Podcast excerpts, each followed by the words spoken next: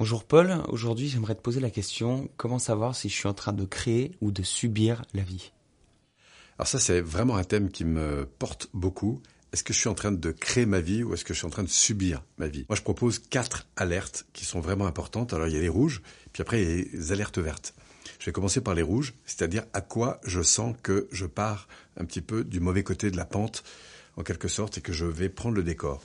La première alerte, c'est quand je me surprends à mettre la responsabilité à l'extérieur. C'est-à-dire que il est clair qu'il y a des moments, il y a des choses qui arrivent, ce sont pas de ma faute. Hein. A un gros camion euh, écrase la moitié de ma voiture, c'est pas de ma faute. La vraie question, c'est pas de savoir si c'est de ma faute ou pas, c'est comment je prends la responsabilité de la gestion de cette situation. Est-ce que je suis en train de passer mon temps à dire ah c'est la faute de l'autre, c'est pas moi, c'est lui. Euh, encore une fois, euh, de remettre la cause à l'extérieur. Alors c'est vrai que la cause est parfois externe, mais ce que je veux dire c'est est-ce que dans cette situation, je me dis waouh qu'est-ce que moi je peux faire de cette situation? Et c'est là la prise en compte de la responsabilité. C'est pas la responsabilité sur la cause, mais la responsabilité sur ce que je fais de la cause. Donc première alerte euh, on va dire rouge, c'est le rejet de la responsabilité. Si on la prenait en alerte verte, ce serait la prise en compte de la responsabilité. Si je vais sur la deuxième alerte rouge, après avoir rejeté la responsabilité, il y a une deuxième chose qui va se produire et qu'on peut repérer très vite. Et en tout cas, moi, que j'essaie de repérer de plus en plus dans ma vie, je peux vous dire que j'ai été très souvent dans cette problématique, c'est la dévalorisation ou la culpabilité.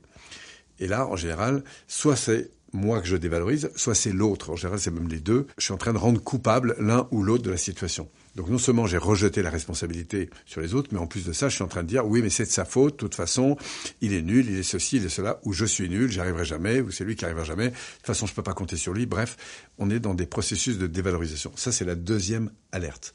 Première, rejet de la responsabilité. Deuxième alerte rouge, le fait d'être dans la dévalorisation ou la culpabilité de l'autre ou de soi. Et ça, ça va entraîner une troisième posture dans laquelle je me suis aussi, euh, faut bien le dire, beaucoup euh, enfermé sans même au départ m'en rendre compte, c'est la victimisation. C'est quand j'ai besoin, au fond, de vous dire à quel point je me sens maltraité. Donc du coup, je vais me plaindre, évidemment, me dévaloriser, me sentir dévalorisé, me sentir pas aimé, me sentir euh, à chaque fois soit rejeté, soit injustement traité, ou quoi que ce soit. Et donc comme je descends dans cette posture de victimisation, de plainte, eh bien, je suis en train d'enfermer ma psychologie dans un rapport au monde qui est que je ne vaux pas grand-chose parce que le monde m'attaque ou parce que le monde prend pas en compte mes besoins et quoi que ce soit. Et du coup, je m'enferme dans cette victimisation. Ça, c'est la troisième alerte et qui va entraîner, de fait, parce que je me sens pas bien à l'intérieur, mon inconscient, que je dévalorise aussi, hein, puisque je vais dévaloriser souvent l'environnement et moi-même. Et puis ensuite, je vais me victimiser. Et donc, du coup, bah, comme je suis pas bien, je vais commencer à développer des comportements qu'on évoquait, sur lesquels je reviens souvent. Ce sont des comportements de un petit peu d'avidité. C'est parce que comme je suis pas bien, eh ben, je me laisse aller et je commence à faire des choses qui sur le coup vont me faire du bien, fumer, manger excessivement, euh, regarder n'importe quoi à la télévision, perdre mon temps, mon énergie et mon argent sur des choses qui à court terme me font du bien mais qui à moyen terme et long terme vont me desservir de plus en plus et m'entraîner finalement dans une vie médiocre. Voilà, donc quatre alertes qu'on va retrouver à chaque fois qu'une personne descend dans le fait de subir sa vie. Première, je rejette la responsabilité sur les autres. La deuxième, c'est que je me culpabilise ou culpabilise l'environnement ou le dévalorise. La troisième, je me plains, victime. Et la quatrième, je développe des comportements qui vont me faire du bien à court terme, mais qui me desservent à long terme. Alors si maintenant on se penche sur les alertes positives, les alertes vertes, et elles, elles me montrent au fond que je suis en train de remonter vers le haut, eh bien, plutôt que rejeter la responsabilité, je vais la reprendre. C'est-à-dire me dire, bon, ok, il se passe telle chose, j'aurais pu arriver avant sur ce train, il est parti, c'est vrai, mais qu'est-ce que j'aurais pu faire, en fait? Au fond, c'est en quoi j'ai participé au problème? L'air que si ma maison s'écroule parce qu'il y a un tremblement de terre, c'est pas de ma faute, mais la vraie question c'est qu'est-ce que moi je peux faire face à ça? Voilà. Donc ça, c'est la première chose, c'est revenir sur ma responsabilité à l'égard de la situation.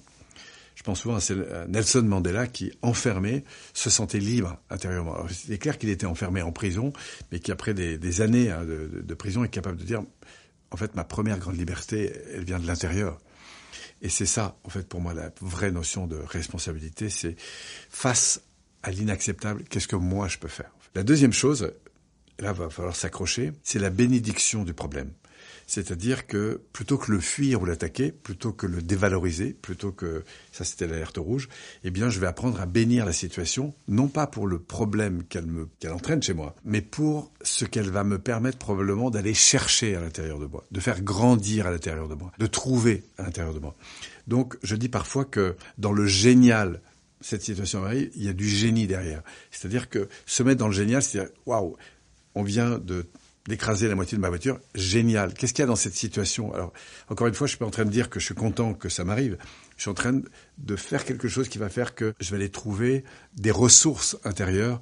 Et pour ça, plutôt que de dévaloriser la situation, il faut que j'apprenne à l'aimer, au fond, à la bénir. Encore une fois, c'est pas pour la frustration qu'elle génère, mais c'est pour la ressource qu'elle va me permettre probablement de trouver à l'intérieur. De, de, de, trouver cette puissance euh, du fait d'agir sur les situations, d'être acteur, créateur, et du coup d'ouvrir le champ des possibilités. D'abord parce que je vais remonter souvent dans mon énergie, et c'est un peu comme à l'image d'un immeuble. Hein, si je descends dans la cave, j'ai pas une vue euh, évidemment très très développée.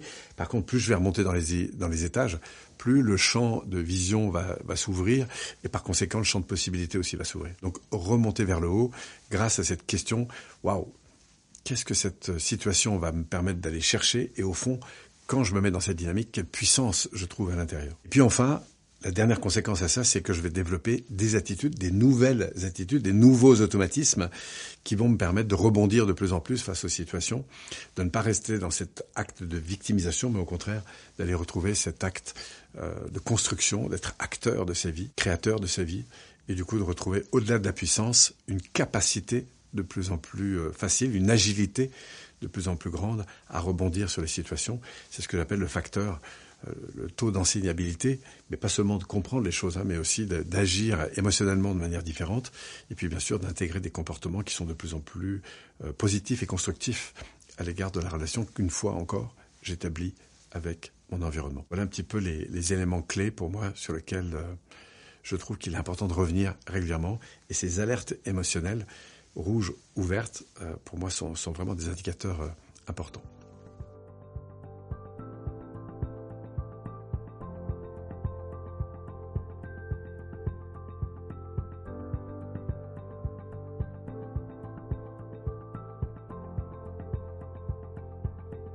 Alors merci vraiment pour votre écoute. Et si vous sentez ou si tu sens que ça pourrait euh, t'aider à aller un petit peu plus loin, que les thématiques concernant les valeurs, la vision, la mise en action, l'énergie, la communication t'intéressent, eh bien je te propose de cliquer sur le lien ci-dessous pour aller un petit peu plus loin avec moi. Au grand plaisir de te retrouver. Merci.